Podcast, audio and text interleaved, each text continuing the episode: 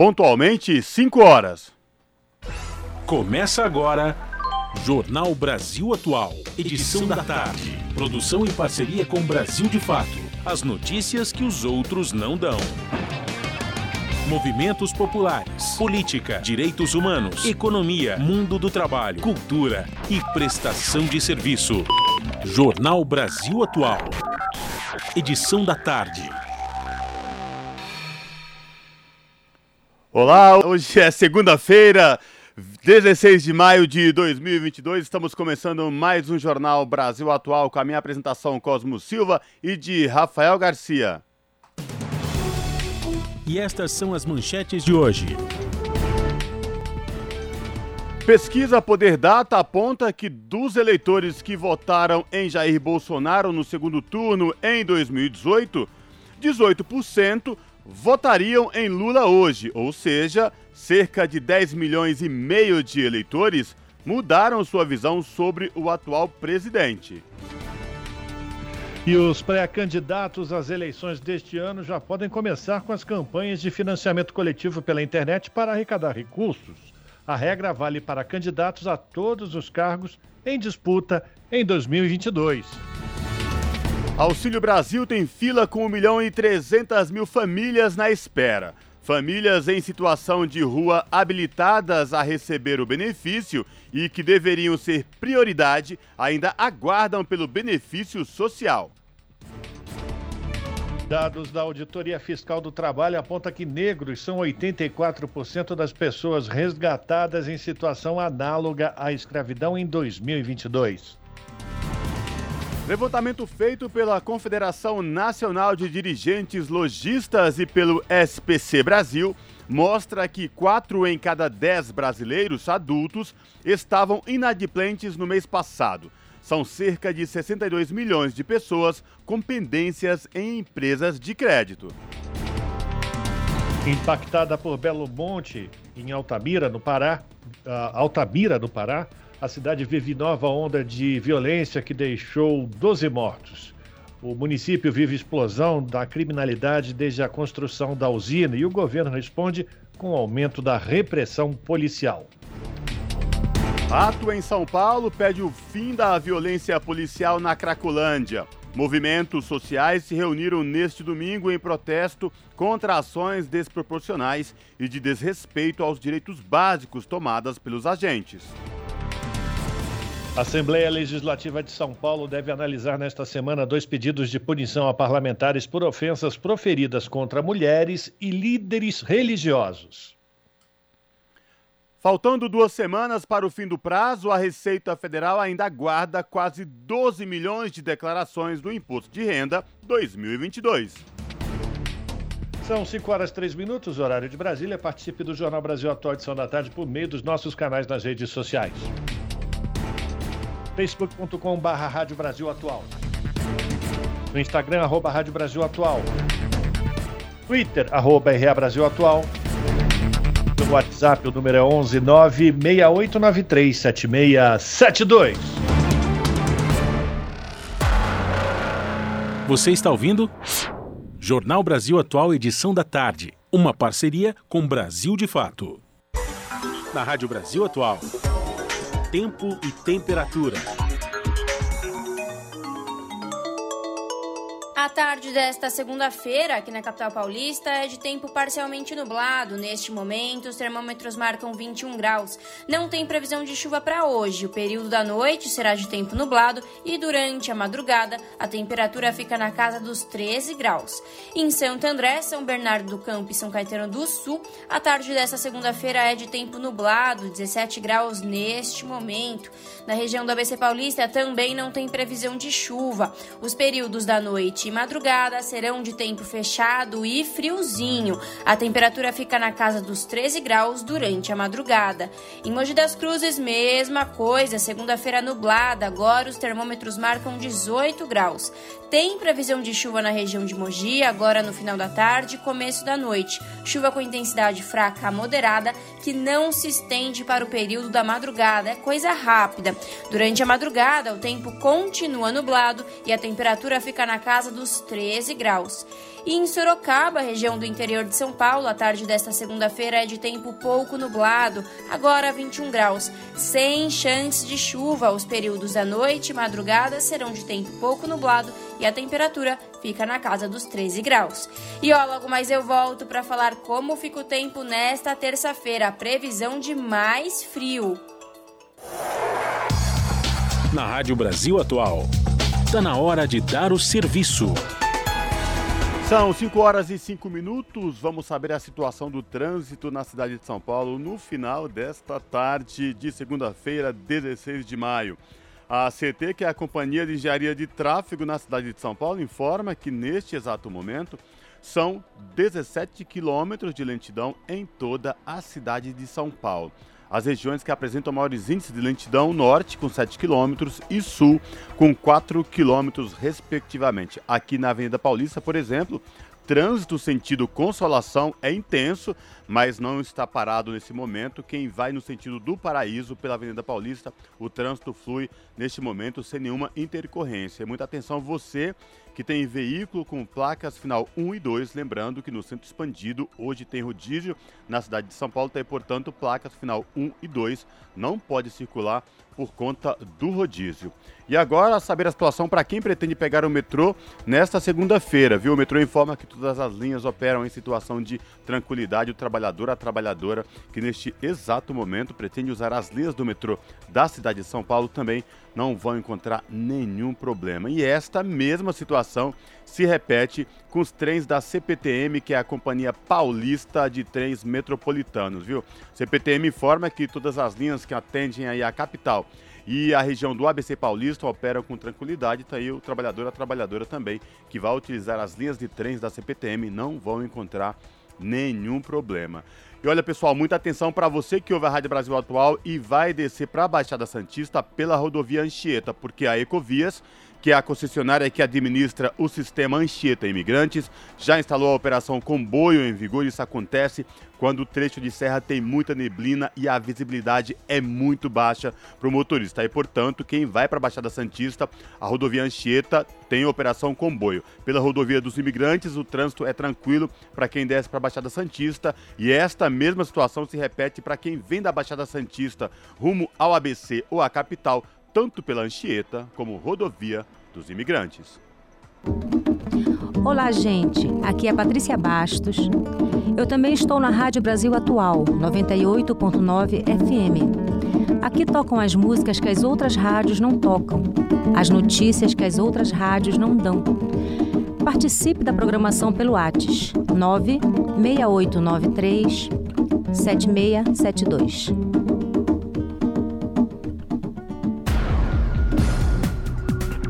Jornal Brasil Atual. Edição da tarde. São 5 horas 8 minutos e pesquisa Poder Data divulgada nesta segunda-feira aponta que o, dos eleitores que votaram em Jair Bolsonaro no segundo turno em 2018, 18% votariam no ex-presidente Lula caso as eleições deste ano fossem hoje.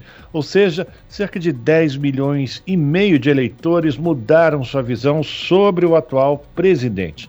Entre os que reprovam o mandato bolsonarista, 64% declaram voto em Lula no mês de outubro. O, pedi, o, petista também tem quase metade dos votos, ou seja, 45% daqueles que não souberam avaliar a atual gestão.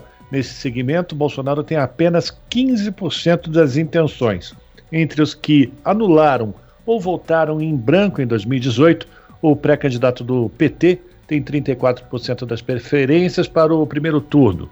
Poder Data mostra ainda que os pré-candidatos Ciro Gomes e João Dória têm 4% e a Simone Tebet e o André Janones 2%. Os 3 mil entrevistados, moradores de 288 municípios nas 27 unidades da federação, foram ouvidos por meio de ligações para celulares e telefones fixos e o intervalo de confiança é de 95%. São 5 horas e 9 minutos e a gente continua repercutindo aí as eleições deste ano, porque os pré-candidatos ao pleito deste ano já podem começar com as campanhas de financiamento coletivo pela internet para arrecadar recursos às suas candidaturas. A regra vale para candidatos a todos os cargos em disputa neste ano. presidente da República, governador, senador, deputado federal, estadual ou distrital. É a terceira vez que esse tipo de arrecadação é permitida em eleições, sendo regulada por uma resolução do TSE, que é o Tribunal Superior Eleitoral de 2019. As vaquinhas virtuais podem ser feitas na internet ou em aplicativos, desde que sejam controladas por empresas especializadas no tipo de serviço e que estejam credenciadas pelo tribunal. 5 horas 11 minutos e partidos como o PTB, o PL e o PROS abrigam candidaturas de bolsonaristas estreantes na política para cargos na Câmara e no Senado. Quem vai trazer mais detalhes é Alex Mirkan.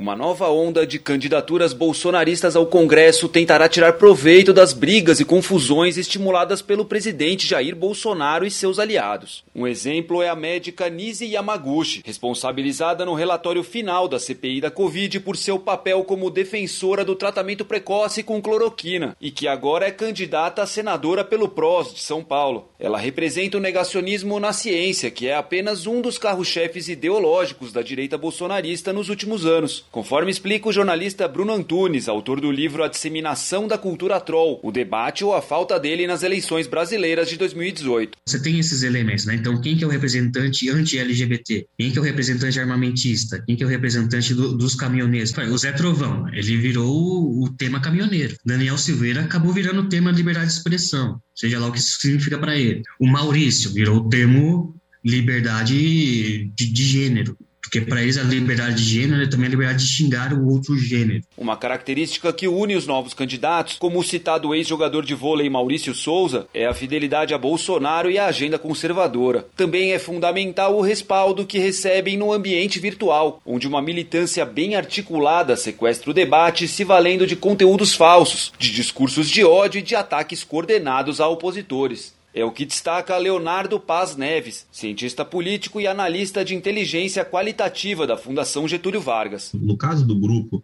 é mais aliado ao presidente, tem aqui uma meia dúzia de nomes, obviamente, que conseguiu rapidamente se alavancar, até porque você tem uma, um elemento interessante que tem uma certa é, solidariedade inerente à maneira como indivíduos tentam defender certas pautas. Em seu bloco acaba acreditando e replicando aquilo de uma maneira que se torna verdade.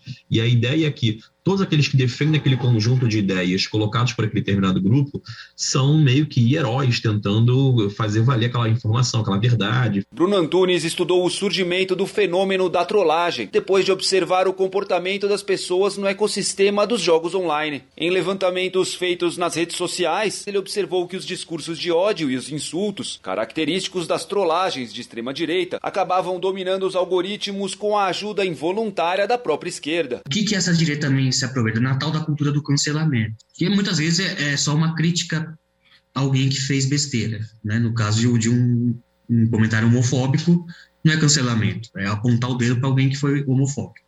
Né? Só que essa rede unida vira para esse cara e fala: oh, vem aqui com a gente que a gente te, te acolhe. Apesar de o Tribunal Superior Eleitoral buscar acordos de cooperação com as grandes empresas do setor, ainda reina uma espécie de terra sem lei no ambiente virtual. O advogado e professor de direito Rodolfo Tamarrana aponta quais são os desafios nesta área para as próximas eleições. O ordenamento jurídico ele já existe, ele já traz, vamos dizer assim, as ferramentas, ele tipifica condutas e tudo mais. O desafio está realmente na efetivação dessas, dessas, dessas normas jurídicas. Isso eu reconheço que é um desafio, exatamente pelo fato de que né, o ambiente de internet, o ambiente em que a fiscalização é muito mais difícil, porque né? Você pode estar falando de uma mensagem sendo repassada em grupos fechados, que depois de algum momento eles são repassados para um público maior. Eu não imagino que a gente tenha uma bala de prata do ponto de vista da, da legislação e da própria fiscalização que consiga segurar 220 milhões de pessoas que decidirem compartilhar informações sem pé nem cabeça. Bruno Antunes acredita que muitas respostas serão dadas em outubro. Depois de quatro anos, o que acontece que aconteceu? Inflação, fome, Covid, isso, ainda há chance desse tipo de ideia se proliferar ou a situação muda pelo menos um pouco. De Brasília para a Rádio Brasil de Fato, o Alex Mirkan. São 5 horas e 15 minutos. Parlamentares e movimento negro cobram ações contra genocídio da população negra. Uma CPI já foi feita, mas as ações não saíram do papel. A repórter Paula Bitar tem os detalhes. O país foi o último das Américas a abolir o regime escravista. O 13 de maio não é, porém, considerado uma data de celebração pelo movimento negro brasileiro, que questiona a narrativa de uma princesa branca salvadora diante do que foi uma conquista da pressão de movimentos abolicionistas da época. Também é considerada uma abolição incompleta, uma vez que negros têm direitos fundamentais negados até hoje numa sociedade construída sobre o racismo estrutural.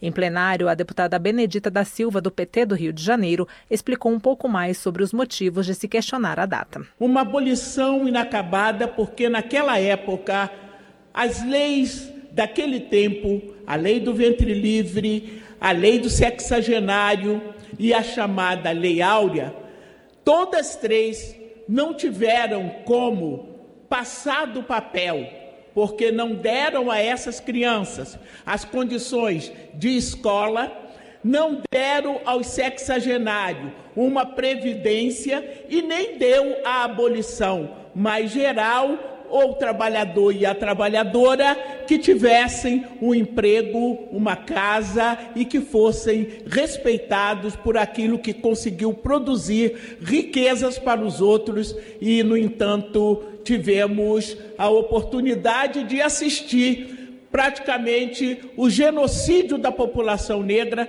que se insiste ainda no nosso país. Uma audiência na Câmara promovida pelo Movimento Negro e pela bancada de deputados negros aproveitou a data para discutir o genocídio da população negra no Brasil. Maria Cristina Quirino, mãe de Denis Henrique Quirino, morto no baile funk de Paraisópolis em 2019, foi uma das participantes do evento. A versão oficial é que seu filho, além de outras oito vítimas, morreu pisoteado após a ação da polícia no baile. Muito emocionada, Maria Cristina responsabiliza o Estado pela morte de Denis. Eu não sei o que é política, eu não sabia o que era política.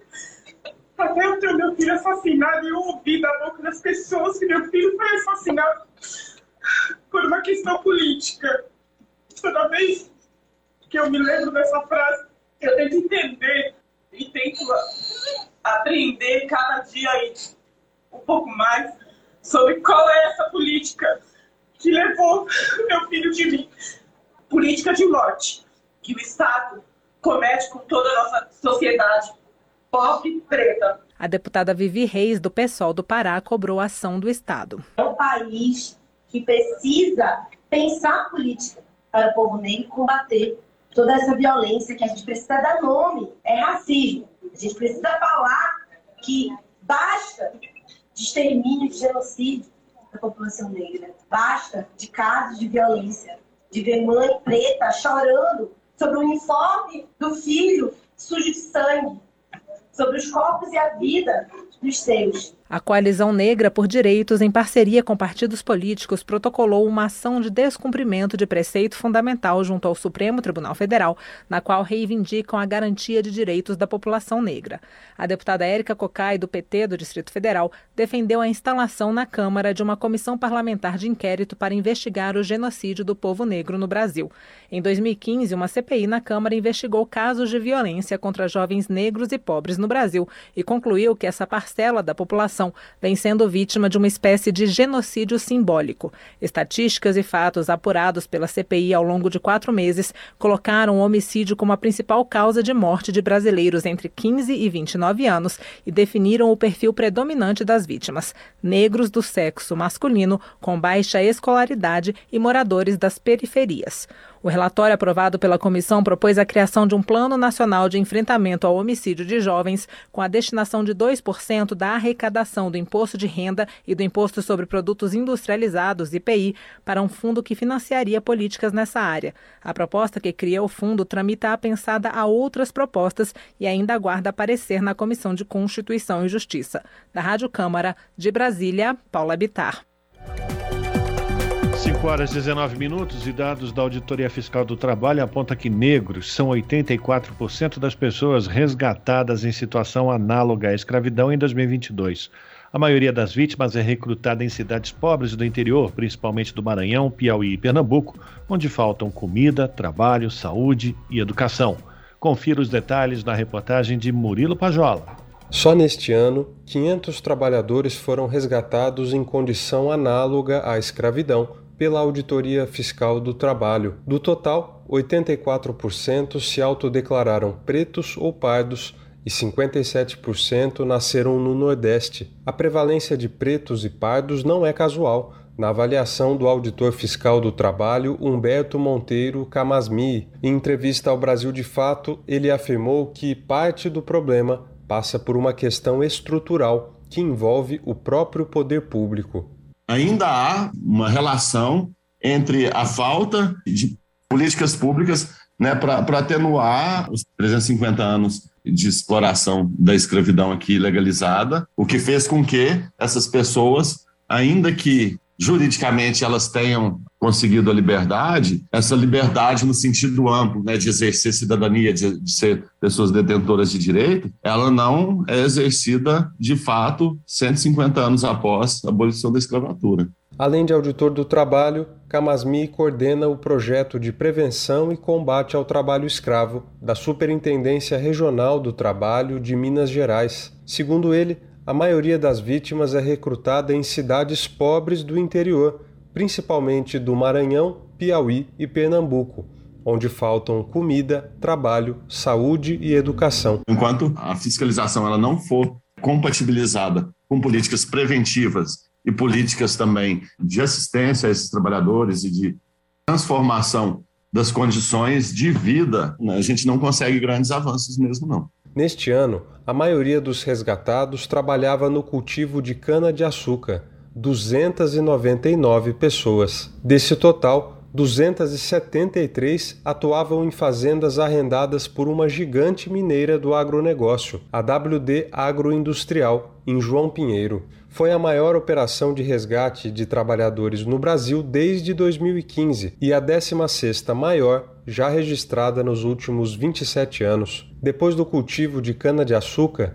as atividades com maior prevalência dessas condições são a produção de carvão vegetal, com 54 casos. Na sequência vem o cultivo de alho, com 25 vítimas, e a criação de bovinos para corte, com 23. O estado onde ocorreram mais ações de combate à prática foi Minas Gerais, onde atua Humberto Camasmi. Ele conta que o aumento de casos da chamada escravidão moderna no plantio de cana-de-açúcar tem chamado a atenção dos auditores fiscais.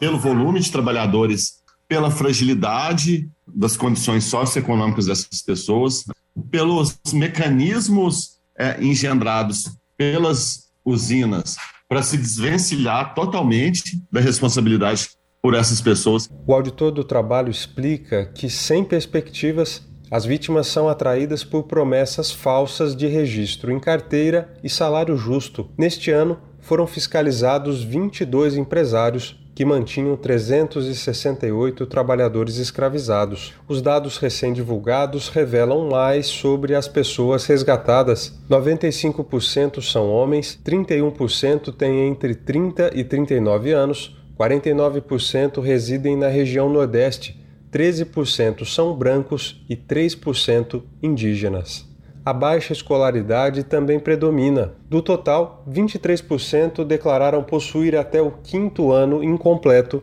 17% tinham do sexto ao nono ano incompletos e 6% eram analfabetos. De janeiro até o momento, o Grupo Especial de Fiscalização Móvel, coordenado pela Auditoria Fiscal do Trabalho, realizou 61 ações fiscais. Em 38 delas, foi caracterizado trabalho análogo à escravidão, como no caso das 299 pessoas resgatadas em Minas Gerais. Camasmi relata que elas viviam em alojamentos superlotados, insalubres, com fornecimento de água inadequado e sem condições mínimas de conforto e saúde. Para o auditor, é uma situação assombrosa, pois a indústria sucroalcooleira é uma atividade econômica organizada e extremamente lucrativa.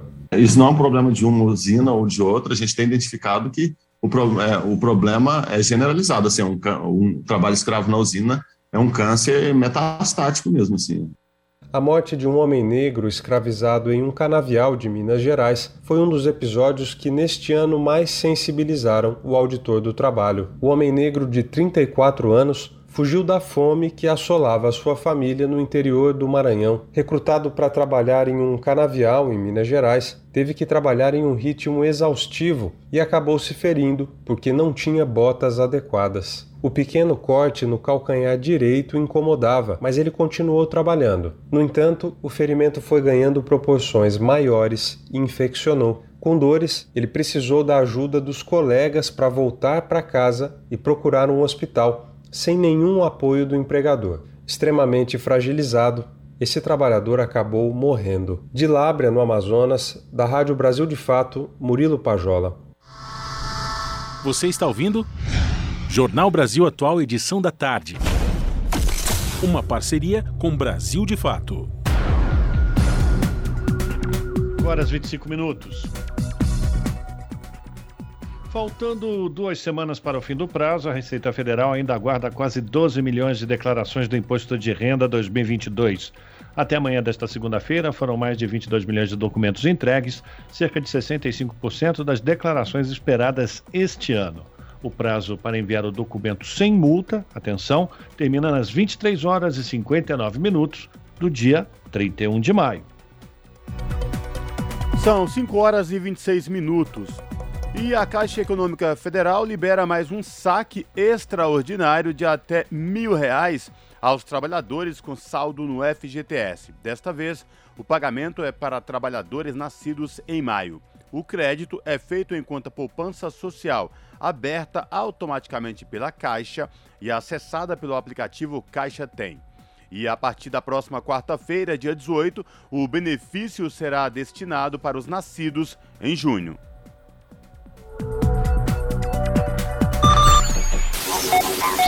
Custo de vida, emprego e desemprego, cesta básica, tarifas públicas, salário mínimo. Agora, na Brasil Atual, a análise do DIEESE.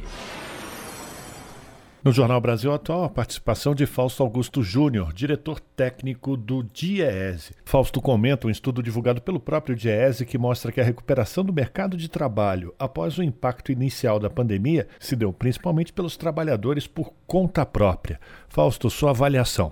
A gente tem visto é que este mundo aí pós-pandemia, na verdade, começou até ao longo da própria pandemia, ele ampliou a informalidade, ele ampliou o número de trabalhadores por conta própria, mas esses trabalhadores por conta própria têm um rendimento menor, eles estão menos formalizados, ou seja, eles não contribuem para a previdência social, nem têm CNPJ e na sua maior parte estão vinculados a ocupações que são ocupações normalmente mais precárias, com menos qualificação, muito a área relacionada a transporte de pessoas, a transporte de coisas, relacionadas aos comércios ambulantes, aos vendedores. Ou seja, na prática, a gente pode dizer que você tem dois movimentos muito claros aí na recuperação. É um movimento que vem a partir da informalidade, vem a partir do bico e vem a partir também aí dos trabalhos por aplicativos, das suas diversas formas. O que a gente tem visto e o que a gente viu é que o mercado de trabalho que já vinha se desestruturando desde 2017, ali desde a reforma trabalhista,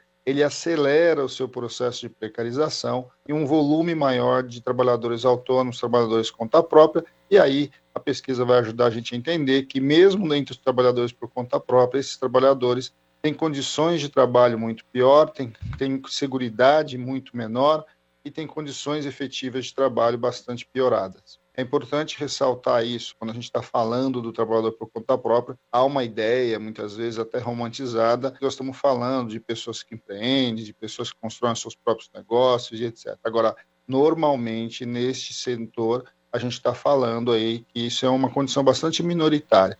A grande maioria são trabalhadores que simplesmente vão à rua para tentar minimamente ganhar o seu pão de cada dia numa situação bastante, bastante complicada. Nós estamos falando de renda, nós estamos falando de jornada, nós estamos falando de seguridade, ou seja, normalmente eles não têm contribuição para a Previdência, o que significa que dificilmente conseguirão se aposentar depois da reforma de 2019. Tem muita dificuldade caso, caso sofra um acidente, caso fique doente. É, e quando a gente vai olhando para o detalhe, além de tudo, ainda ganham muito mal, ainda tem uma renda que chega muito próximo ali ao salário mínimo, quando não, em alguns casos até menor que isso. Então, quando a gente vai olhando para este mundo, a gente vai olhando como o mercado de trabalho ele vai se desconfigurando, ele vai se desestruturando, tudo vai ficando mais difícil. Esse trabalhador normalmente tem uma renda baixa, mas também não tem comprovação dessa renda. Ele não sabe quanto ele vai receber no final do dia do trabalho, ele não tem previsão de quanto ele vai receber no final do seu mês, ou seja, na, na prática a sua vida piorou e a sua vida perdeu perspectiva, é algo bastante grave. Chama atenção também, muitos dos jovens que estão ingressando no mercado de trabalho ingressam deste jeito. Isso é bastante preocupante, uma vez que quando você ingressa de maneira precária no mercado de trabalho, você normalmente carrega as marcas dessa precariedade ao longo da sua vida, até porque normalmente nessas condições mais complicadas, o jovem que ingressa no mercado de trabalho desta forma, ele normalmente também abandona a escola, algo que vai marcar a sua trajetória ocupacional. Esse trabalhador precarizado, ele é um trabalhador com muito menos segurança para a sua vida, mas também com menos segurança para a economia. Ou seja, a economia também não sabe muito bem é, qual vai ser a renda desse trabalhador e ele vai, de fato, entrando de maneira muito limitada no mercado consumidor. E aí, quando ele entra de maneira limitada no mercado consumidor, ele entra também como contribuinte. É bom lembrar que quando a gente está falando dessa formalização baixa, nós estamos falando inclusive do MEI, né? Do microempreendedor individual, que foi uma estratégia utilizada para tentar a formalização dos, dos, trabalhadores por conta própria, dos trabalhadores informais em geral.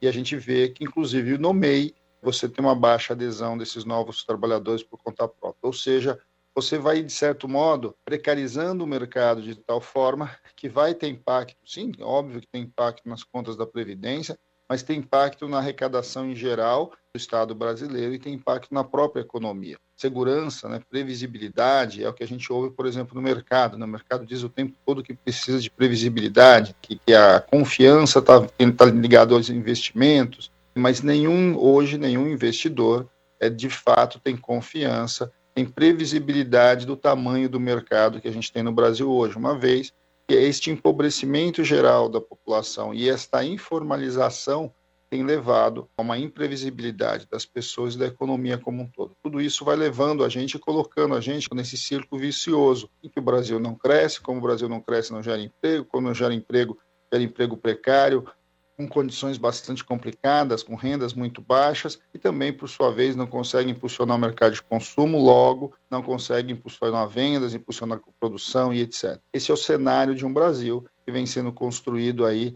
a partir de uma lógica de concentração de renda, de retirada de recursos dos mais pobres para os mais ricos, ampliação ali das grandes fortunas e ampliação ao mesmo tempo da desestruturação do mercado de trabalho, da sua fragmentação, da sua precarização. Isso vai marcando para nós o que é a nossa economia. É fundamental pensar um para frente, e o pensar para frente significa como é que nós vamos mudar tudo isso, como é que o Brasil vai voltar a gerar bons empregos, como é que o Brasil vai reativar a sua indústria, como é que o Brasil vai, no caso dos trabalhadores por conta própria, dar condição para que eles se formalizem, que eles ampliem a sua renda, não sejam simplesmente mais um trabalhador do bico, mais um trabalhador que vai tentando é, se virar para sobreviver. Este foi Fausto Augusto Júnior, diretor técnico do DIES, o Departamento Intersindical de Estatística e Estudos Socioeconômicos, aqui no Jornal Brasil Atual. São 5 horas e 33 minutos. Um levantamento feito pela Confederação Nacional de Dirigentes Logistas e pelo SPC Brasil mostra que 4 em cada 10 brasileiros adultos estavam inadimplentes no mês passado. Cerca de 62 milhões de pessoas com pendências em empresas de crédito, isso segundo o estudo. O número aumentou quase 6% no mês passado em relação a abril de 2021. O levantamento mostra que dos inadimplentes, metade está com dívidas atrasadas entre 91 dias e um ano.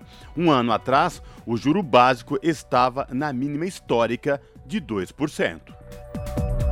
5 horas e 34 minutos e a Comissão de Trabalho da Câmara dos Deputados aprovou um projeto que considera o estágio como experiência profissional. O repórter Silvério Rios traz mais detalhes.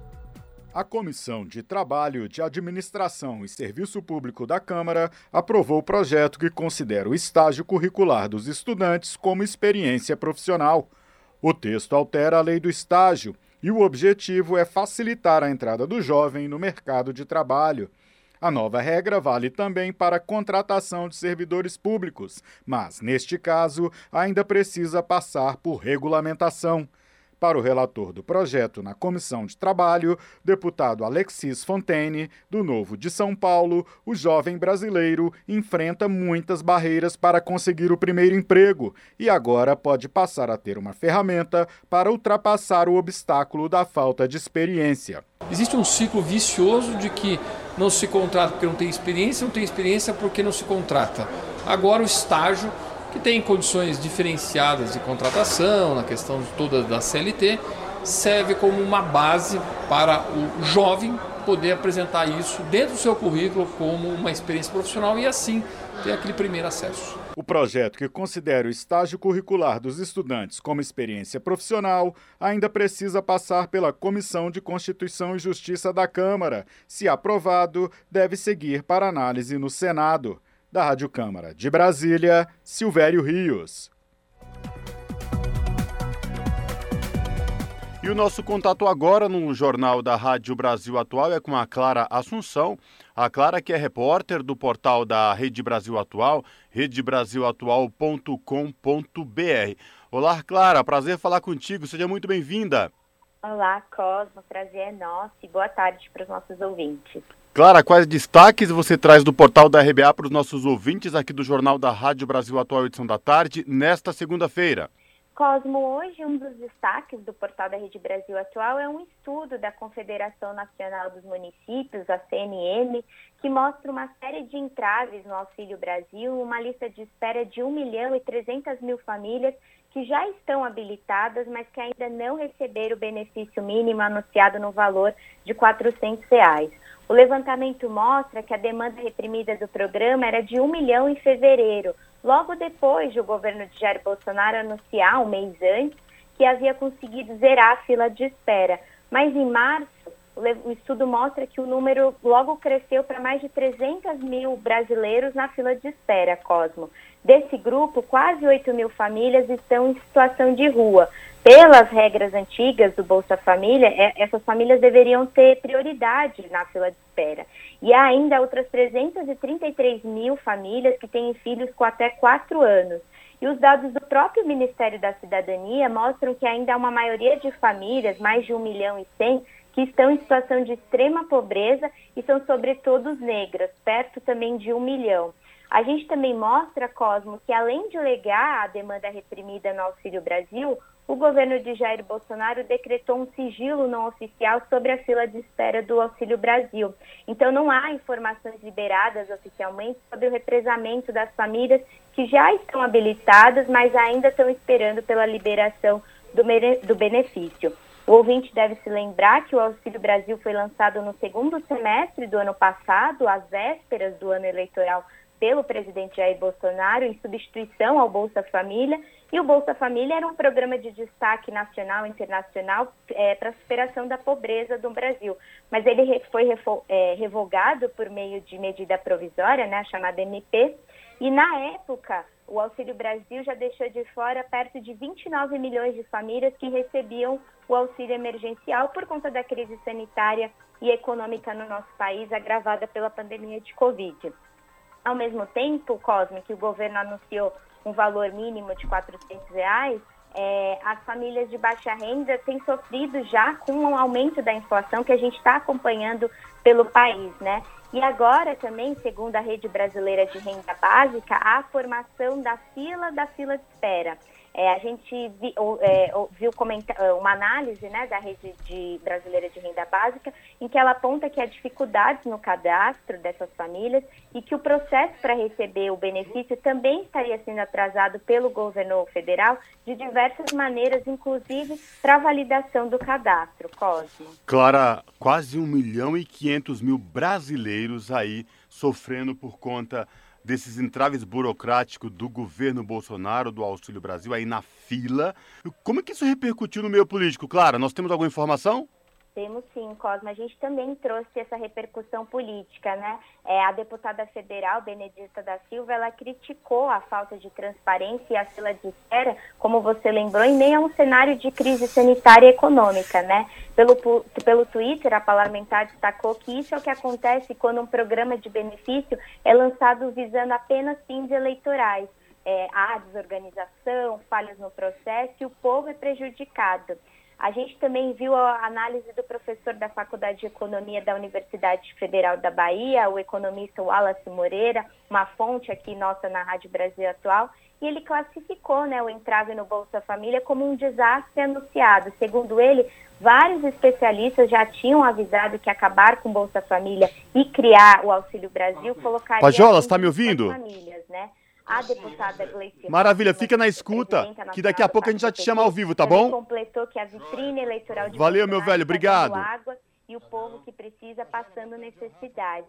Então, é uma situação de, de extrema preocupação e meio que a gente já sabe a situação econômica do país tão grave, né, Cosme? É bom, eu reforço aí o convite para os nossos ouvintes aqui do Jornal da Rádio Brasil Atual, edição da tarde, acessarem o portal da Rede Brasil Atual, redebrasilatual.com.br e conferir na íntegra essa reportagem da Clara Assunção, que tem como título Auxílio Brasil tem fila com 1,3 milhão de famílias na espera e o governo Bolsonaro mantém dados sobre sigilo.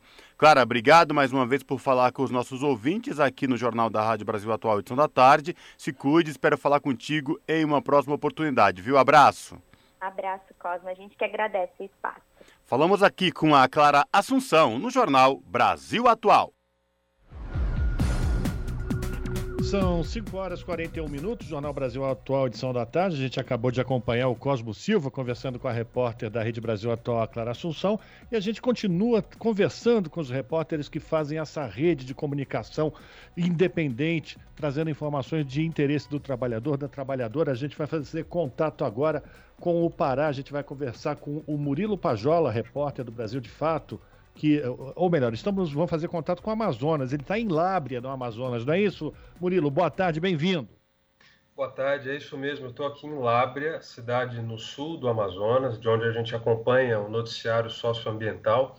E eu tenho informações hoje sobre a cidade de Altamira, lá no Pará. Essa cidade vive uma onda de violência que já deixou pelo menos 12 mortos na última semana dois bairros lá de Altamira registraram nove ataques a tiros, todos com características de execução. Até agora, a resposta do governo paraense foi intensificar a repressão policial na cidade, onde os índices de criminalidade explodiram após a construção da hidrelétrica de Belo Monte, hidrelétrica essa que entrou em operação há seis anos. Uma das vítimas desses ataques a tiros é do José Marcelino, é o José Marcelino de Souza. Ele trabalhava na Associação de Moradores da Reserva Extrativista do Rio Iriri. Ele teria sido morto a tiros dentro da casa dele no último sábado, dia 14.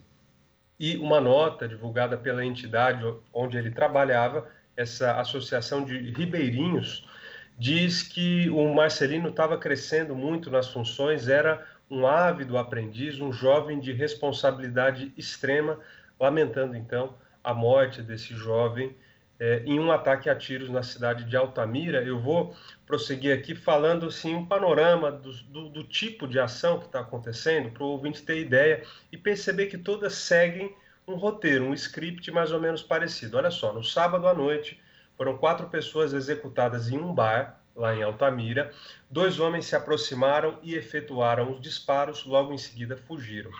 Esse tiroteio também deixou, além dos quatro mortos, quatro pessoas feridas.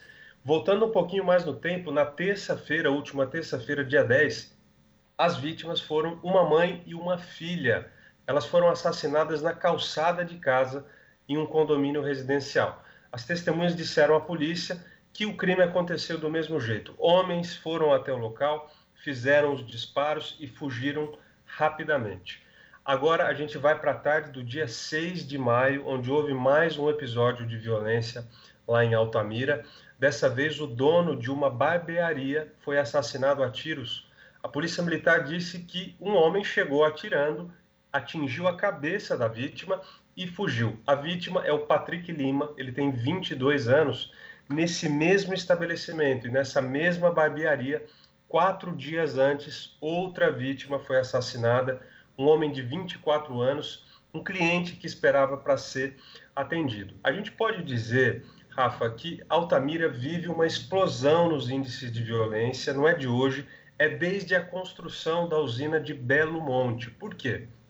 Além de todos os impactos socioambientais relativos aos povos indígenas, aos povos ribeirinhos, né, que dependem ali daquele ecossistema preservado para sobreviver, a população urbana sofreu muito, porque a população de Altamira praticamente dobrou em um período de cinco anos. E aí você sabe, né, falta emprego, falta infraestrutura, faltam políticas públicas adequadas que consigam dar conta desse crescimento explosivo. A cidade vive, então, desde então uma epidemia de violência, embora os índices estivessem caindo, os índices de violência estivessem caindo nos últimos anos, agora eles vão recrudescendo com essa notícia de um massacre e a resposta, como eu disse, do governo do Pará, governador Helder, Jader Barbalho, perdão, do MDB, é mais repressão. Tem muitos policiais que foram enviados lá em Altamira, mais ou menos 60 policiais civis e militares, e eles prometem ações repressivas de forma ininterrupta e até agora não há uma solução para esses crimes, não foram identificados os mandantes desses crimes que deixaram então, como eu disse até agora, 12 mortos nas duas últimas semanas na cidade de Altamira. Murilo Cosmo falando, boa tarde para você. E a minha pergunta é, parece é, pelo teu relato que você vem tra trazendo para a gente ao longo da semana de violência aí na região norte do país, parece que o Brasil vive dois Brasis totalmente distintos, é, uma parte sul-sudeste, a outra norte-nordeste, especificamente no norte, com esse aumento e índice de violência constante. Não há uma semana que a gente não noticie violências aí vindas do, da região norte do país, primeiro com ah, atentados contra quilombolas e é, povos originários, os indígenas aí da região norte, e outros povos no entorno aí da região. E agora você traz um relato extremamente grave e preocupante lá no Pará, em Altamira. São dois Brasis que a gente vive realmente, Murilo? Olha, Cosma, eu acredito que sim. A violência urbana é um problema crônico em todas as cidades, certo? No Brasil, São Paulo mesmo é uma cidade que tem índices de violência significativo e muita gente tem medo de circular em algumas regiões da cidade. Mas a gente observa que na região norte, existe um problema crônico que atinge esses municípios que são relacionados a problemas de infraestrutura e de políticas públicas. A população, no exemplo de Altamira, fica jogada às traças, se é que a gente pode usar esse tipo de expressão. Houve um boom populacional, ou seja, Belo Monte movimentou de maneira gigante a economia, foram deslocados milhares de funcionários para trabalhar nessa obra para aquela região de Altamira, que até então era uma pequena cidade, muito pacata, e aí não havia, obviamente, policiamento suficiente para dar conta de todo essa de toda essa movimentação. E é uma movimentação de dinheiro muito grande, é uma movimentação que envolve a prostituição, é uma movimentação que envolve redes de abuso e exploração sexual de mulheres e até crianças, né? Então, o que a gente observa é isso eu acho que o seu diagnóstico é correto. São dois Brasis. A gente vê que na região norte as cidades não têm o um mínimo, muitas cidades não têm o um mínimo de investimento em infraestrutura e políticas públicas, e isso se torna extremamente cruel no caso de Altamira, Cosmo, porque a cidade foi impactada por uma obra gigantesca de proporções né, é, que os habitantes de lá nunca tinham visto a usina de Belo Monte hoje gera energia especialmente para a região sul e sudeste do Brasil. Pouca parte dessa energia, uma pequena parte, fica na região norte. Há relatos até de falta d'água e de falta de abastecimento de energia constante nas cidades próximas de Belo Monte. E a herança de, desse tipo de empreendimento a gente vê nesse tipo de notícia, né, Cosmo? Uma explosão da violência a polícia vai até lá, promove ações repressivas, mas a gente não vê, pelo menos até agora, é, uma elucidação do caso, porque é impo importante localizar esses suspeitos né, para que esses crimes, para que se chegue à autoria desses crimes. E aí há a suspeita por parte do governador do Pará, o Helder Barbalho, de que então haja o envolvimento de facções criminosas, porque é, é, assim que funciona, né, Cosmo? A gente vê quando há um abandono do Estado, as facções criminosas se aproximam dessas regiões, dominam o tráfico, dominam outras atividades ali e acabam então na dinâmica de rivalidade entre, entre essas facções, promovendo episódios desse tipo, embora a gente não saiba, como eu falei, qual é o motivo desses episódios, nem quem são os autores dessas 12 mortes nos, nas últimas duas semanas na cidade de Altamira, no Pará. Murilo, deixa eu só fazer uma ressalva aqui. Quando eu falei essa questão dos dois Brasis, não que São Paulo, Sul-Sudeste não tem violência, como você bem relatou, é claro, tem, mas as diferenças de noticiar, de ser é, impactado isso durante a sociedade como um todo, ser, até mesmo ganhar destaque na mídia especificamente, a gente não vê é, quando se trata de atos de violência na região norte nordeste, totalmente diferente daqui da região sul-sudeste. É basicamente sobre isso, por isso que eu fiz essa ressalva. Cosmo, faz todo sentido, porque eu tenho a impressão, e da cobertura jornalística a gente observa isso, que há uma certa natura, naturalização da violência em algumas áreas da região norte, por, já se, por ser uma região conhecida como uma espécie de terra sem lei, onde há muitos crimes, há pouca presença do Estado, há pouco policiamento e há pouca fiscalização. Então, essa naturalização é que a gente busca quebrar com essa cobertura, né? trazendo esses fatos e é, colocando é, as motivações. Né? É importante dizer que essa situação trágica em Altamira teve origem com um empreendimento de, de um porte gigante e não foi dada a contrapartida, a contrapartida adequada à população que agora sofre com esse tipo de episódios, episódios muito violentos que deixaram tantas mortes em Altamira. Agradecer a participação do Murilo Pajola, direto de, do Amazonas, ele está em Lábria, no sul do estado do Amazonas, falando dessa situação na cidade de Altamira. Lembrando também que Belo Monte também trouxe impactos importantes para o meio ambiente, as populações tradicionais ribeirinhas da, da região, né, começaram a sofrer também os impactos, as consequências dessa mega usina hidrelétrica que foi construída no local. Murilo, obrigado pela tua participação, um forte abraço para você, a gente continua em contato e é sempre uma alegria poder contar com a tua participação aqui no jornal, tá bom? A satisfação é minha, Cosmo. Um abraço para você e para os ouvintes também. Conversamos com Murilo Pajola aqui no jornal Brasil Atual. As notícias que os outros não dão. Jornal Brasil Atual. Edição da tarde. Uma parceria com Brasil de Fato. São 5 horas e 52 minutos. Ato em São Paulo pede o fim da violência policial na Cracolândia. Movimentos sociais se reuniram neste domingo em protesto contra ações desproporcionais e de desrespeito aos direitos básicos tomadas pelos agentes. As informações com Gabriela Moncal. Centenas de pessoas se reuniram no centro da cidade de São Paulo no domingo, dia 15, em protesto contra a violência direcionada a populações vulneráveis que vivem na região. O ato foi organizado pelo movimento Craco Resiste, que denuncia e combate a violência policial na região conhecida como Cracolândia. Na semana passada, uma operação das polícias civil, militar e guarda civil municipal dispersou usuários pela região central, antes concentrados na Praça Princesa Isabel. Nos últimos meses, a organização alertou para os crescentes casos de agressão, classificados como uma campanha de terror da Prefeitura de São Paulo.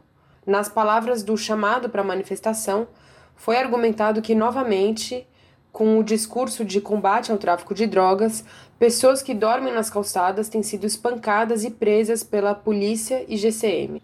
Na operação, grupos de moradores que vivem nas ruas do centro foram dispersados pelos bairros da região. A organização alerta, segundo o texto, que as pessoas não têm onde viver e sofrem perseguição da polícia dia e noite. Apesar das denúncias, o posicionamento oficial da Secretaria de Segurança Urbana da cidade de São Paulo, pasta a qual a GCM é vinculada, é de que os guardas civis seguem protocolos de atuação humanizada e acolhedora. Segundo o órgão, durante as ações, são recolhidos apenas objetos que caracterizam um estabelecimento permanente em local público. A Secretaria de Segurança Pública, por sua vez, afirmou que as ações realizadas pelo governo do estado em parceria com a prefeitura tem o objetivo de prender traficantes de drogas. Além disso, de proteger a dignidade humana dos dependentes com a oferta de tratamento especializado.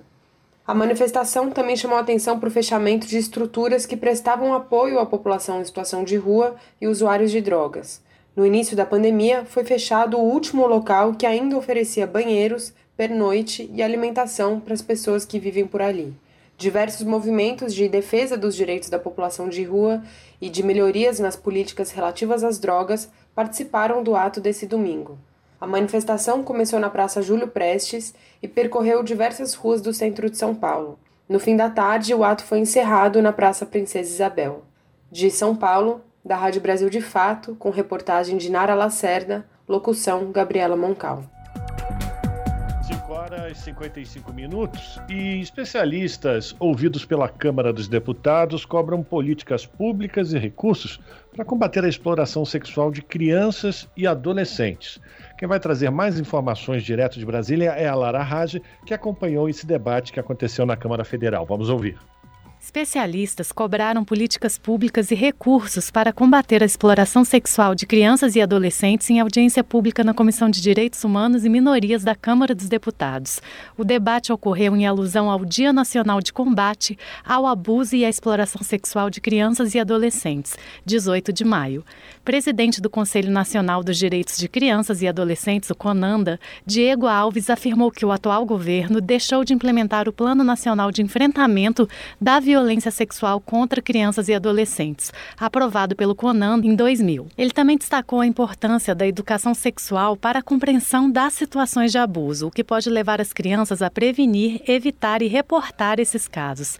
Além disso, disse que é preciso garantir no orçamento da União, dos estados e municípios, recursos para a oferta de serviços de atendimento e para campanhas de prevenção. Se no orçamento da União é, no ano passado a gente só viu 3,2% sendo garantido e destinado exclusivamente para criança e adolescente, como foi o estudo do Unicef com o IPEA, é, isso está muito longe de garantir o que a Constituição determina, que é a criança como prioridade, não só como prioridade, como prioridade absoluta. Especialista em proteção de crianças e adolescentes da Unicef Brasil, Luísa Teixeira destacou que o quadro de violações aumentou com o isolamento decorrente da pandemia de Covid-19.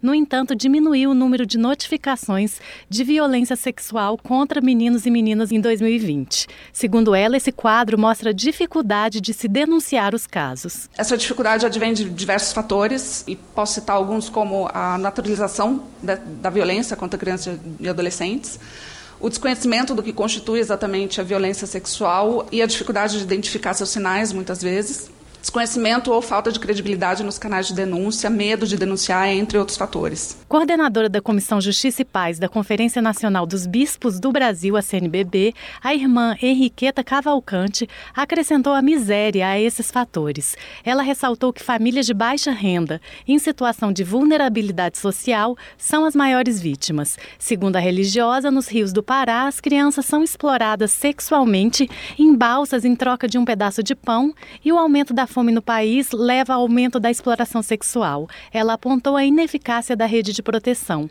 com falta de programas de atenção e acompanhamento para as vítimas desse tipo de crime procuradora do Trabalho do Ministério Público do Trabalho, Fernanda Pereira, frisou que a exploração sexual constitui uma das piores formas de trabalho infantil e ainda provoca outros problemas, como doenças sexualmente transmissíveis, gravidez precoce, estigma social e impactos psicológicos. A deputada Vivi Reis, do Pessoal do Pará, uma das parlamentares que pediu a audiência, lembrou que a maior parte dos casos ocorre dentro das próprias famílias e que há subnotificação do número de casos levantamento feito pelo Fórum Brasileiro de Segurança Pública, em parceria com a Unicef, mostra que diariamente mais de 100 crianças e adolescentes são vítimas de violência sexual no nosso país. No Pará, que é o meu estado, os dados da Secretaria Estadual de Assistência Social, Trabalho, Emprego e Renda, a CEASTE, apontam que em 2020 quase seis crianças e adolescentes foram violentadas sexualmente por dia. Vivi Reis disse que vai apresentar requerimento de informação ao Ministério da Mulher, Família e Direitos Humanos sobre o subfinanciamento, a descontinuidade na implementação do Plano Nacional de Enfrentamento à Violência contra a Criança e o Adolescente e a falta de prioridade para as políticas públicas de combate à exploração sexual de crianças e adolescentes. Da Rádio Câmara de Brasília, Lara Raj. Salve, salve família, firmeza total. Aqui quem fala é o Dexter, sensacional. Eu também estou plugado, sintonizado na Rádio Brasil Atual, 98.9 FM. Pontualmente, 18 horas. Rádio Brasil Atual. Para sugestões e comentários, entre em contato conosco por e-mail redação@jornalbrasilatual.com.br ou WhatsApp DDD 11 96893 7672. Acompanhe a nossa programação também pelo site redebrasilatual.com.br.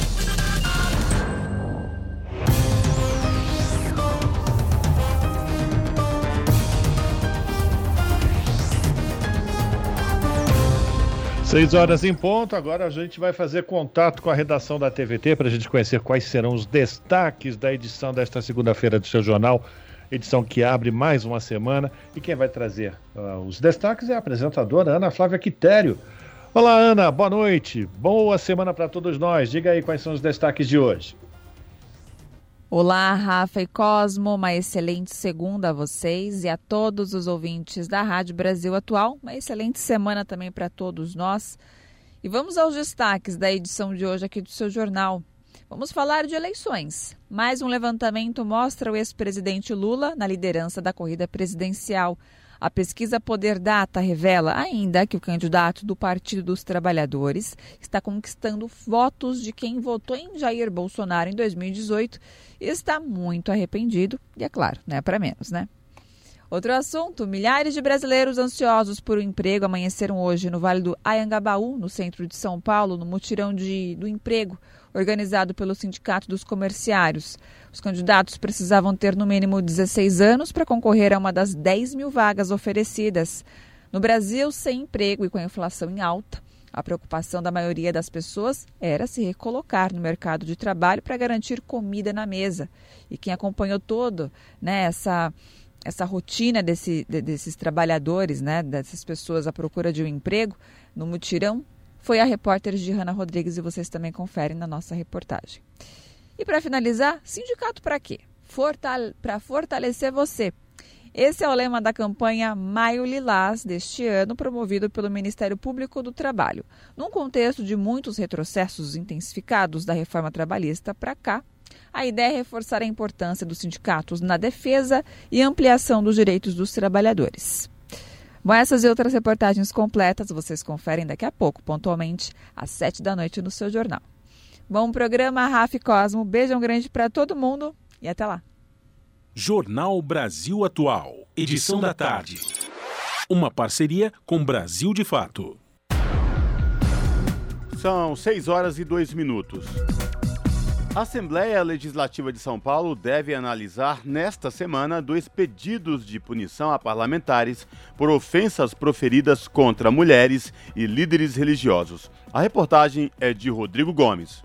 Passado um mês da decisão do Conselho de Ética da Assembleia Legislativa Paulista de cassar o mandato do deputado Arthur Doval, o caso finalmente deve ser levado ao plenário nesta terça-feira.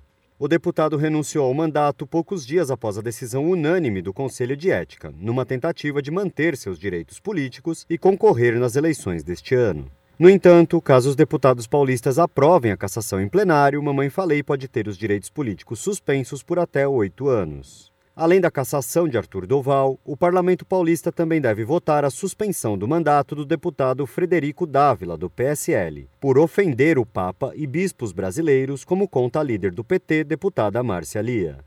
Nós estamos firmes na determinação é, de tirar os direitos políticos do ex-deputado Arthur Duval, porque a gente sabe que a manobra que ele fez foi na tentativa de manter os seus direitos políticos, mas o, pro, o processo não para pela renúncia e provavelmente no dia 17 nós vamos então submeter esse processo à votação dos deputados. Acredito eu que não teremos dificuldades para poder votar esse, esse processo. E na quarta-feira é muito provável que nós tenhamos a discussão para podermos terminar aí a votação também do deputado Frederico Dávila, que ofendeu o Papa, que ofendeu os bispos, a CNBB, e a gente vai então essa semana que vem ter esses dois projetos para podermos retirar os direitos políticos do Arthur Duval e também suspender o deputado Frederico Dávila.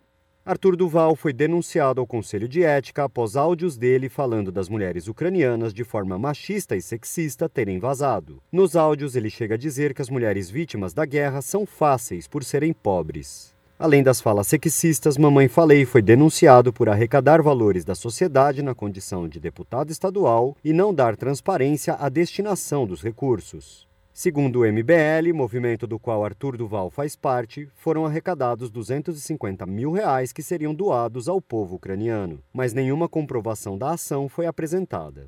Ele também foi denunciado por se posicionar ao lado de uma nação em guerra na condição de parlamentar brasileiro à revelia do posicionamento do governo brasileiro e por confeccionar coquetéis Molotov alegadamente para ajudar o exército ucraniano no conflito. Já o deputado Frederico Dávila pode ser suspenso por três meses. Em 14 de outubro do ano passado, Dávila usou a tribuna da casa para responder ao arcebispo de Aparecida, Dom Orlando Brandes, que disse que pátria amada não é pátria armada. Entre outras coisas, o deputado chamou Brandes de vagabundo, safado e pedófilo, além de dizer que a CNBB é um câncer e que o Papa Francisco também seria um vagabundo. Para a deputada Marcialia, ambos os casos devem ser tratados com rigor, para mostrar que ninguém pode ofender quem quer que seja impunemente. Tem que ser passada a mensagem de que o representante da população do estado de São Paulo tem que saber exatamente o seu local de fala. Não é correto a gente ofender as mulheres, não é correto a gente cometer crime de racismo, crime de machismo. E o que o, que o deputado Arthur Duval fez foi muito grave. Então, o recado que nós temos que passar para a sociedade é que não vai ficar impune. Todas as pessoas independentemente da sua condição, independentemente do cargo que ocupe, que pratiquem situações que não sejam adequadas, que não sejam corretas do ponto de vista do que pensa a sociedade paulista, terão que se responsabilizar por aquilo que fizerem. A Rádio Brasil Atual tentou contato com o presidente da Assembleia Legislativa, deputado Carlão Pignatari, do PSDB, para confirmar as votações dos dois casos, mas não obteve retorno. Rodrigo Gomes, Rádio Brasil Atual e TVT. Agora são 6 horas 7 minutos. E a Unicamp, a Universidade de Campinas, recebe pedidos de isenção da taxa do vestibular 2023 até o dia 7 de junho. Os detalhes com a Caroline Oliveira. A Comissão Permanente para os Vestibulares da Unicamp abriu nesta segunda-feira, dia 16, o período de solicitação da taxa de isenção do vestibular Unicamp de 2023 ou do Enem Unicamp 2023. O pedido pode ser feito até 7 de junho pela internet. A isenção da taxa de inscrição pode ser solicitada por candidatos de famílias de baixa renda e oriundos de escolas públicas. Serão oferecidas mais de 6 mil isenções. Também poderão solicitar funcionários da Unicamp e da FUNCAMP, além de candidatos a alguns cursos específicos de licenciatura simples e licenciatura integrada. Para essas duas modalidades serão oferecidas um número ilimitado de isenções. Para os bolsistas de escolas privadas ou particulares, serão oferecidas 150 isenções. O único pré-requisito, além de atender a alguma das modalidades, é ter concluído o ensino médio em 2022. A lista dos candidatos contemplados será divulgada em 29 de julho, mas é importante lembrar que os estudantes que conseguirem a isenção não estarão automaticamente inscritos no vestibular Unicamp 2023 ou no Enem Unicamp 2023. Por isso, mesmo que o estudante seja contemplado, ainda é necessário fazer a inscrição, utilizando um código de isenção de taxa fornecido pela Conveste. As inscrições para o vestibular Unicamp 2023 estarão abertas entre 1 de agosto e 2 de setembro deste ano. Já para o Enem Unicamp 2023, em novembro. Mais informações no site unicamp.br. De São Paulo, da Rádio Brasil de Fato, Carolina Oliveira. Você está ouvindo? Jornal Brasil Atual, edição da tarde. Uma parceria com Brasil de Fato. São 5 horas e 9 minutos. Técnicos da Agência Nacional de Vigilância Sanitária e do Instituto Butantan se reuniram na última sexta-feira para tratar da vacinação de crianças contra a Covid-19 com a Coronavac. As informações com o repórter Vitor Ribeiro. O Butantan apresentou novos documentos no processo que pede a redução da idade mínima de vacinação para três anos. O gerente geral de medicamentos e produtos biológicos da Anvisa, Gustavo Mendes, afirmou que ainda faltam documentos. Ainda existem alguns pontos pendentes a serem entregues pelo Instituto Butantan. Mas os dados que já foram enviados, nós pudemos discutir com o Instituto Butantan e estão sendo analisados. Esses dados, que são os dados de efetividade do estudo no Chile, são fundamentais para que a gente possa compor a decisão sobre o uso dessa vacina. Atualmente podem ser vacinadas contra a Covid-19 as pessoas a partir de 5 anos de idade, sendo que de 5 a 17 anos é possível se imunizar com a Coronavac ou a Pfizer. A partir de 18 anos, também podem ser usadas as vacinas Janssen e AstraZeneca. De acordo com o vacinômetro do Ministério da Saúde, até esta sexta-feira, 162 milhões de pessoas tomaram as duas doses da vacina ou a vacina de dose única. Desse total, 6 milhões e meio são crianças de 5 a 11 anos. E mais de 80 milhões de adultos já receberam pelo menos uma dose de reforço. Da Rádio Nacional em Brasília, Vitor Ribeiro. 6 horas 11 minutos e o prefeito de São Paulo, Ricardo Nunes, publicou no último sábado um decreto que dispensa o uso de máscaras em transportes por aplicativo e táxis aqui na capital. A partir do decreto, o uso obrigatório da máscara passa a ser exigido apenas no transporte coletivo, como ônibus, trens, metrô, aeroportos, assim como nas unidades de saúde, hospitais, clínicas e postos de saúde. Repórter SUS: O que acontece no seu sistema único de saúde? Primeiro antiviral oral para o tratamento da Covid-19, o Molnupiravir, poderá ser testado para outras doenças típicas do Brasil, como a dengue e a chikungunya. Recentemente, o Instituto Farmanguinhos, da Fiocruz, firmou um acordo com a farmacêutica estadunidense Merck Sharp Dohme para produzir o medicamento. Aqui no Brasil, a empresa é conhecida como MSD. Segundo Jorge Mendonça, diretor do Farmanguinhos, o medicamento tem demonstrado eficácia, principalmente na reversão dos quadros leves a moderados da Covid. A parceria entre Farmanguinhos Fiocruz e a empresa Merck Sharp Dome visa disponibilizar mais uma solução terapêutica para o tratamento da Covid-19.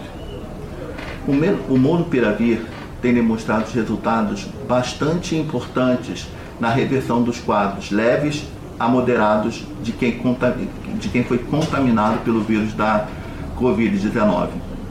Isso significa trazer para o SUS mais uma opção tecnológica para o tratamento da Covid-19. O diretor do Instituto Farmanguinhos também comentou sobre a possibilidade de a parceria com a farmacêutica estadunidense ajudar a combater outros tipos de vírus no Brasil. Além disso, esse acordo de cooperação visa testar o monopiravir para outras possibilidades de utilização em doenças típicas do país, tais como dengue e chikungunya. Vale lembrar que hoje não existe no Brasil um medicamento específico para combater o vírus da dengue no organismo humano.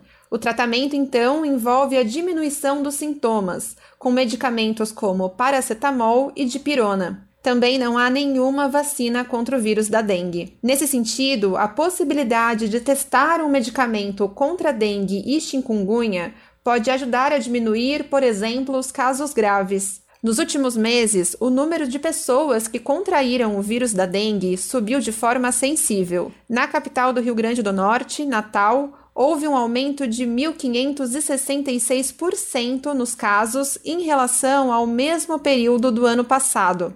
A alta de infecções também tem preocupado as autoridades sanitárias em Santa Catarina e Pernambuco. O pedido de uso emergencial do Monopiravir foi aceito pela Anvisa no dia 4 de maio. Além de Brasil e Estados Unidos, o medicamento foi aprovado pelas agências reguladoras do Reino Unido e da União Europeia. De São Paulo, da Rádio Brasil de Fato, com reportagem de Caroline Oliveira e Leonardo Couto. Locução: Sara Fernandes. São 5 horas e 14 minutos. Pesquisa em Minas Gerais quer criar colírio contra glaucoma à base de cannabis. De acordo com a Organização Mundial da Saúde, a doença é a segunda maior causa de cegueira no mundo. As informações com a repórter Eliane Gonçalves. A FUNED, Fundação Ezequiel Dias, irá desenvolver um novo tipo de colírio à base de cannabis para o tratamento do glaucoma, através de uma parceria com o laboratório Easy Labs, especializado no uso da substância em medicina. De acordo com a Organização Mundial da Saúde, o glaucoma é a segunda maior causa de cegueira no mundo, atrás apenas da catarata. No Brasil, a estimativa é de que cerca de 2 milhões de pessoas tenham a doença. O glaucoma é uma inflamação nos nervos ópticos que provoca o aumento da pressão nos olhos, dor intensa e vermelhidão. O tratamento geralmente é feito através de colírios que controlam a pressão e reduzem a dor. Em alguns casos mais graves, é indicada uma cirurgia. Segundo a pesquisadora e coordenadora do grupo de estudos Silva Fialho, o objetivo é criar um medicamento mais eficiente que reduz os efeitos colaterais dos tratamentos existentes. Os tratamentos convencionais, eles exigem administração frequente de colírios, então é, o paciente normalmente ele tem que pingar colírio várias vezes ao dia. Muitos deles não são eficazes no controle da pressão é, intraocular. É, a proposta que a gente vem com esse medicamento é não apenas melhorar a eficácia do tratamento, é, melhorar o controle da pressão intraocular, mas também é, desenvolver uma formulação que seja capaz de manter esse controle da pressão intraocular por um período maior, fazendo com que o paciente faça administrações menos frequentes. Pelo acordo assinado, o laboratório Easy Labs irá fornecer insumos ativos para a pesquisa, o conhecimento técnico relacionado a cannabis e os métodos para o desenvolvimento do colírio. Ainda segundo Silvia Fialho, caberá à FUNED viabilizar o uso clínico do medicamento, através de testes e avaliações. A FUNED vai ser responsável pelo preparo das formulações, seria desenvolver o medicamento desde a fase eh, inicial, incorporar a substância ativa, que é o que a gente chama, que seriam os derivados da cannabis, em uma formulação. Esse produto final, então, vai ser caracterizado com relação aos seus, parâmetros físico-químicos, para ver se ele tem eh, características adequadas para a utilização nos estudos subsequentes. Essa formulação, então, esse medicamento será testado em modelos pré-clínicos in vitro e in vivo, né? Então, primeiro a gente avalia a segurança do uso dessas formulações, se não tem, não causa nenhum tipo de toxicidade, e em seguida a gente avalia a eficácia desse medicamento, né, preparado em modelos animais de glaucoma. A proposta da parceria é de que o colírio, quando devidamente desenvolvido, aprovado para uso em humanos, chegue não apenas à rede pública, mas também à rede privada. De acordo com a FUNED, há cerca de 15 anos, o grupo de pesquisadores à frente do projeto vem atuando no desenvolvimento de produtos para o uso em oftalmologia. Com colaboração de Gustavo Abreu, reportagem Leandro Siqueira.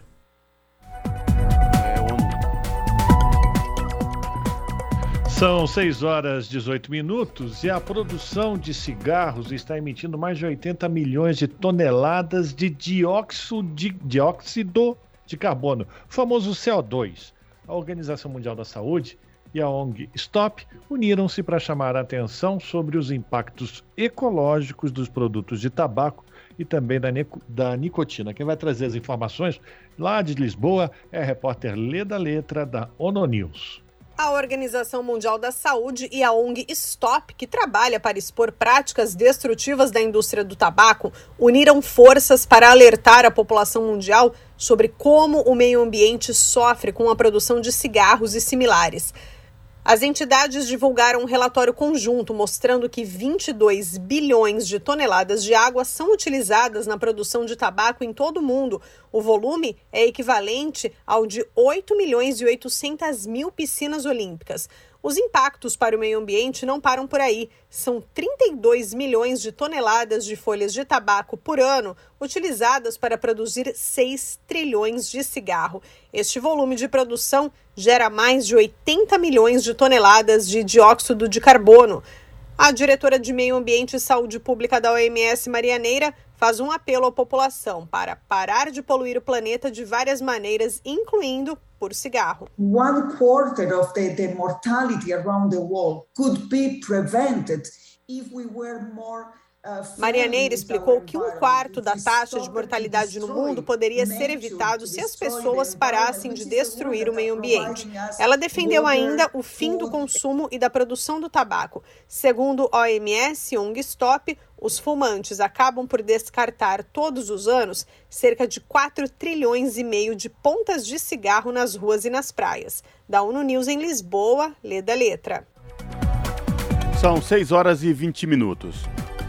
A Comissão de Agricultura e Reforma Agrária do Senado debateu a Política Nacional de Segurança Alimentar e Nutricional na audiência pública. Os participantes destacaram a capacidade produtiva do Brasil, a importância de gerar renda e o papel dos pequenos agricultores na segurança alimentar dos brasileiros. A reportagem é de Bianca Mingotti a Comissão de Agricultura e Reforma Agrária debateu em audiência pública a Política Nacional de Segurança Alimentar e Nutricional, que visa promover e garantir o acesso à alimentação adequada e saudável em todo o território nacional. O autor do pedido da audiência pública, o senador Arcigo Gax, do PDT de Rondônia, disse que a comissão irá fazer uma análise da referida política para entender as causas do retrocesso do país na questão da fome. De acordo com dados apresentados por especialistas, em 2020, quase 60% dos brasileiros estavam em situação de insegurança alimentar e 20 milhões em situação de fome. Mesmo com o aumento na produção de alimentos no Brasil, o país que tinha saído do mapa da fome em 2014 voltou a integrá-lo em 2018. Segundo o relatório mais recente da Organização da ONU para Alimentação e Agricultura, a FAO, 23,5% da população brasileira vivenciou insegurança alimentar moderada ou severa entre 2018 e 2020, e houve um aumento de 5,2% em comparação com o último período analisado, que foi de 2014 a 2017. Nesse cenário, 49,6 milhões de pessoas, entre elas crianças,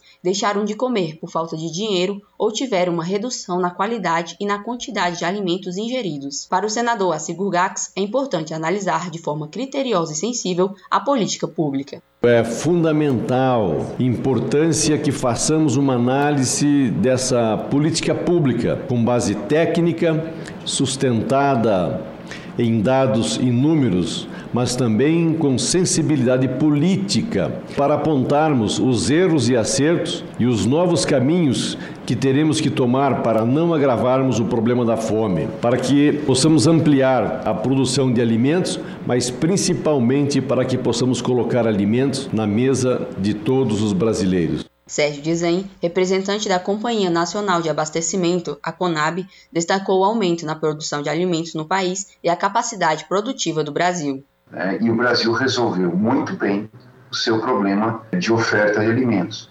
Quer dizer, a agricultura brasileira é uma das mais eficientes do mundo, que a gente produz em pouco mais de 51 milhões de hectares, a gente planta 64, 60, 64, 68 milhões de hectares de lavoura. O que, que significa isso? Nós produzimos na mesma terra duas lavouras, duas safras já o diretor executivo da Ação da Cidadania, Rodrigo Afonso, apontou que a segurança alimentar no Brasil não está no rumo certo. Para ele, é inaceitável o país ser o maior produtor e ter um alto número de brasileiros passando fome ou com insegurança alimentar. Rodrigo Afonso relacionou o alto índice de fome no país com o modelo de produção de alimentos. Hoje nós temos um celeiro mundial é, de produção de alimentos que é tão falado, mas que faz o nosso povo brasileiro, infelizmente, passar fome. E claro que tem 400 outras causas, mas uma das causas é a produção de alimentos no Brasil, olhando um modelo que privilegia a exportação de commodities, enquanto os pequenos produtores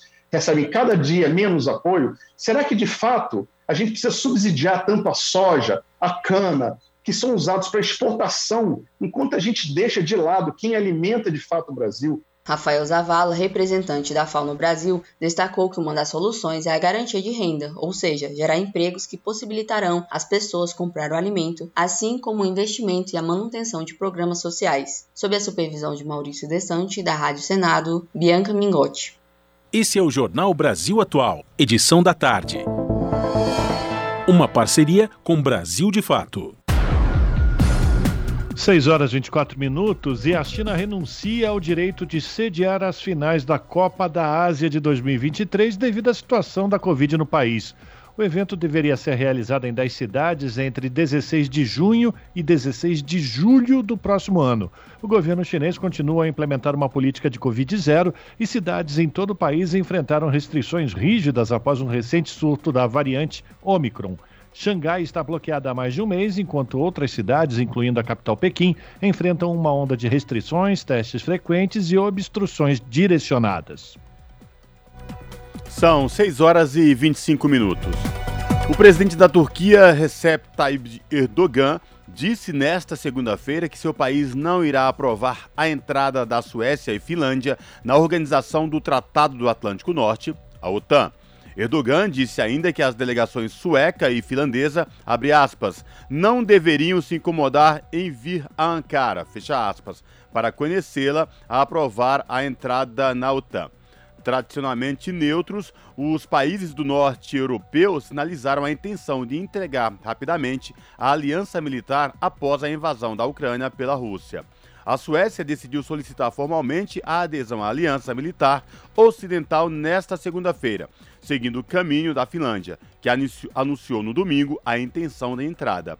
A OTAN é uma organização militar liderada pelos Estados Unidos e que tem, entre outros países, a Turquia entre seus membros. 6 horas e 26 minutos e o chefe da ONU fez um apelo por mais harmonia um dia depois de 10 pessoas terem sido assassinadas em cidade no estado de Nova York. O suspeito de 18 anos transmitiu ao vivo o ataque pela internet e a maioria das vítimas era afro-americana. Da ONU News, lê da letra. O secretário-geral das Nações Unidas condenou o que ele chamou de ato vil de extremismo violento e racista ocorrido no sábado em um supermercado na cidade de Buffalo, em Nova York. Em nota divulgada pelo seu porta-voz, Antônio Guterres faz um apelo por mais harmonia após 10 pessoas terem sido assassinadas e três terem ficado feridas no ataque racista no mercado Tops. O suspeito é branco, tem 18 anos e, segundo agências de notícias, transmitiu ao vivo a ação em uma plataforma na internet. A maioria das vítimas era afro-americana. O chefe da ONU também condena, nos termos mais fortes, o racismo em todas as formas e a discriminação baseada em raça, religião, crenças ou nacionalidades. A nota enviada pelo porta-voz Farhan Haq destaca ainda que Guterres defende o trabalho em conjunto para a construção de sociedades inclusivas e pacíficas. O secretário-geral enviou ainda condolências aos familiares das vítimas e ressaltou que espera que justiça seja feita rapidamente. Da ONU News, em Lisboa, lê da letra. Na Rádio Brasil Atual, tempo e temperatura. Tempo fica mais gelado nesta terça-feira. Na capital paulista, a terça-feira será de tempo pouco nublado, de sol entre nuvens. Não tem previsão de chuva e a temperatura vai cair. A máxima será de 18 graus e a mínima de 9 graus. Nas regiões de Santo André, São Bernardo do Campo e São Caetano do Sul, mesma coisa. A terça-feira será pouco nublada, o sol aparece entre nuvens. Tem previsão de chuva logo no começo da manhã. Chuva com intensidade fraca moderada que cessa logo. O frio será mais intenso, a temperatura cai, com máxima de 18 graus e mínima de 9 graus. A terça-feira na região de Mogi das Cruzes será parcialmente nublada. Tem previsão de chuva com intensidade fraca a moderada também no período da manhã, chuva passageira. O período da tarde será de sol entre nuvens e a temperatura não dispara, com máxima de 19 graus e mínima de 9 graus.